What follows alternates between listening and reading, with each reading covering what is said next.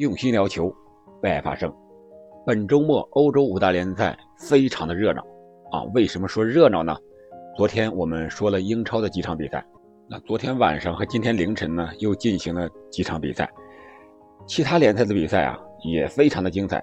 你像大巴黎输了球了，而国米也输球了，这都是排名榜首的球队，可能有点欧冠综合症的意思。而在西甲呢，皇马、巴萨和马竞都赢球了，这是传统的西甲三强。本轮比赛状态都不错，而曼联呢，在昨天晚上进行的英超的一场比赛中，在玫瑰德比中是四比二战胜了利兹联。那本期节目我们主要说说曼联的这场比赛，而巴萨四比一胜瓦伦西亚那场比赛，据说是。奥巴梅扬上演了帽子戏法。如果有时间的话，我们下期节目再聊一聊巴萨这场比赛。为什么最聪明的球员哈维成为主教练之后，能够带领巴萨有点起死回生的感觉？这里是喜马拉雅出品的《憨憨聊球》，我是憨憨。我们还是回归正题，说说曼联的这场比赛。我觉得这场比赛是本赛季曼联踢的最具。DNA 的一场比赛，为什么这么说呢？我们来回顾一下这场比赛。这场比赛被称为玫瑰德比，为什么叫玫瑰德比呢？我们简单了解一下这个小常识。这个还要追溯到一四零零年代啊，据说当时是约克王朝和兰开斯特王朝为了争夺权位展开的玫瑰战争。当然，这个战争是一系列的战争，持久的一个战争。后来是随着经济的发展，在十八、十九世纪工业革命时期啊，利兹和曼彻斯特这两个城市之间的经济上的竞争也是越来越激烈。后来又发展到体育领域，比如说木球的俱乐部，然后又发展到足球层面。我们都知道，曼彻斯特就是曼城的主场和。利兹联的主场埃兰路球场相距只有四十英里啊，非常的近。再加上曼联的球衣是红色，象征着红玫瑰，而利兹联的球衣是白色，象征着是白玫瑰。就是在这种情况下，随着两家俱乐部实力不断强大，战绩也是越来越好，或者说是有好有坏时期，竞争也是越来越多了。慢慢慢慢的，比赛越来越激烈，就成了。玫瑰德比这种说法，我们再回到本场比赛。本场比赛是在利兹的主场，也就是埃兰路球场进行的。利兹联穿的是传统的白色球衣，而曼联呢也是传统的红色球衣。这也是真正意义上的一场玫瑰德比。这场比赛是在冬天的冰雨中进行的，可以说曼联这支红玫瑰在冰雨中绽放在了。埃兰路球场，这场比赛一上来，双方就拼场的非常的激烈，攻防的转换也是非常的快，而且双方的动作也都不小啊。曼联曾经是在上半场就有连续的铲抢的啊断球防守啊，不是一个球员，是接续的每个球员中场的像毕费啊，包括博格巴，还有后卫的马奎尔，呃林德洛夫。都是上身体用铲球的动作解围，一方面是天气的原因，场地比较湿滑，雨下的比较大，而且在场地上几乎有了积水的现象，这个球带动的时候是比较难的，而且皮球也比较滑。而率先进球的却是客场作战的曼联。其实本场比赛上半场，博格巴发挥的是非常不错，在第六分钟的时候，博格巴就有一个。在边路的一对一过人，过人之后，他有一个传中，是穿了后卫的一个裆，然后 C 罗一脚铲射，让这个利兹联的门将用身体给挡了出来。这个球如果进了的话，我想 C 罗会非常的高兴。本场比赛，C 罗在第八十五分钟被换下的时候，包括在场上和主裁判有些交流的时候，脸色是不是很好看的？感觉他踢得比较郁闷。从整场比赛的表现来看啊，在场上这个状态来看，C 罗确实感觉有一些老了，但是他踢球的特点却变得越来越凝练，或者说是实用了。他踢的非常的干净，也非常的利索，非常的省劲儿。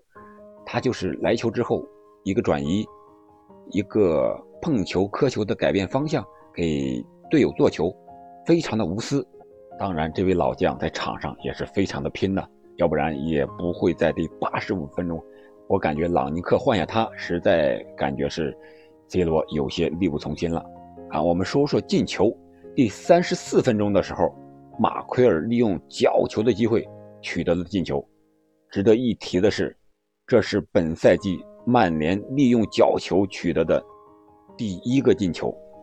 第一百三十九次角球才取得一个进球，这个记录也是非常的尴尬。好在这个记录被马奎尔打破了。同时，这也是马奎尔本赛季为曼联取得的第一个联赛进球。然后，比赛来到了上半时加时的第五分钟。上半时加时就是七分钟，为什么这么久呢？因为上半场有一个血染赛场的这么一个危险情况。当时是曼联的麦克托米奈和利兹的五号高大的后卫科赫撞在了一起。科赫被撞的当场就是血如注涌啊，和雨水一样糊在脸上。裁判叫停了比赛，处理了好几分钟，啊，才这个又重新开始比赛。这五号也是个硬汉呀，坚持了一段时间之后，实在不行头晕了，又被换下了，也足以看出这场比赛的激烈程度，也是踢得非常的热闹，啊，这是我们回过来说他为什么要加时，上半场就要加时七分钟。加时第五分钟的时候，毕费取得的进球又是一个头球，而这个进球给他助攻的是桑乔。桑乔这个助攻非常的漂亮，他在禁区之内一个右脚的挑射，这个球直接来到了毕费的头顶，毕费直接一个泰山压顶式的头球，在门线之前弹跳之后，弹过门将的十指关，将球送进了球网。上半场结束的时候，曼联将比分锁定为二比零。值得一提的啊，还是值得一提的是，这也是桑乔本赛季在曼联英超比赛的第一个助攻，非常的不容易。我们知道，桑乔在多特蒙德的时候是经常助攻的，而虽然他在朗尼克的手下进球比较多了，但是助攻还没有，这也是刷新了他的一个数据。来到中场休息之后呀，我也在想，曼联会不会发生以前的情况呢？就只能踢半场好球。下半场会被其他的球队给逆转或者翻盘呢？结果下半场一开场的时候，还真朝着这个方向的发展的。下半场一开始，利兹的主教练疯子贝尔萨就开始主动的调整，直接就换上了拉菲尼亚和格哈特这两名球员。也恰恰是换上这些球员之后，利兹的进攻也有了立竿见影的改变。当然，本场比赛在下半场还是那样的激烈，那样的热闹。第五十三分钟和五十四分钟的时候，利兹联凭借罗德里戈和拉菲尼亚的进球，将比分就扳平了。利兹联这两个球值得一说啊。先说罗德里戈第一个进球，这个球是个神仙球，是一个世界波。当时罗德里戈在左路带球突进，突进到什么位置呢？这个怎么说呢？刚过大禁区线，在纵向上，在横向上是离大禁区的边线还有应该有五米左右的距离，就在这个位置上，他是起左脚突然的一脚吊射球门的后脚。当时德赫亚站位稍微有点靠前，加上雨天这个球速非常快，直接这个球就掉向了死角，可以说是非常的漂亮。然后曼联就有点懵，利兹联就是趁热打铁，趁着他这个懵劲儿。就再下了一城。开球之后没多久，不到一分钟嘛，不毕费啊，不是博格巴，毕费在中场带球有些慢，想短传配合呢，结果被抢断了。抢断之后，这个球毕费倒地，但是利兹没管，裁判也没有吹，球就来到二十号脚下。二十号就是在左侧，也是突破之后一个左脚的传中到后点，一个低平球，然后拉菲尼亚拍马赶到。在德赫亚扑救之前，将球踢进了球网。就是这样，短短的一分钟之内，曼联啊由二比零领先就变成了二比二平。这个时候，这个导播也很有意思，将这个镜头给到了朗尼克，看看朗尼克有什么办法呀？当时我看比赛的时候也感觉朗尼克的脸色比较平静，我想他是真的平静呢，还是不知道怎么办呢？当时心里也在犯嘀咕啊。但是十分钟之后啊，或者说不到十分钟，朗尼克就做出了调整，也是一连换下两个人，换上两个人，在第六十二分钟的时候，让弗雷德换下了博格巴。然后让埃兰加换下了本场比赛表现非常一般的林加德，可以说，利兹联的一个失球就是因为林加德在前场拿球没有拿住，或者说队友和他配合没配合好，他没有护住球，让对方打了反击了。然后上场之后，这两位球员发挥了关键的作用，第三、第四个球就是由他们两个打进去的。第七十分钟的时候，弗雷德取得了进球。这个球还是桑乔助攻的。本场比赛，桑乔可以说表现得非常亮眼。除了这两次助攻之外呢，还有几次突破过人，是非常的漂亮。其实，桑乔本有可能上演助攻帽子戏法的。他在左路有一个连过数人的突破，而且是在沿着边线将球传给了后点的埃兰加。埃兰加当时刚上场，可能脚还不是很热，用脚弓推射。这个球结果打的没有力量，让守门员没收了。如果那个球能进的话，桑乔就会上演助攻的帽子戏法。弗雷德这个进球呢，是弗雷德发起的，也是由弗雷德最终终结的。先是弗雷德在中路的推进，将球传给了中锋位置的 C 罗，C 罗直接横敲给了桑乔。而与此同时呢，弗雷德就从左侧套上。弗雷德到位之后，桑乔用右脚轻轻的一拨，弗雷德。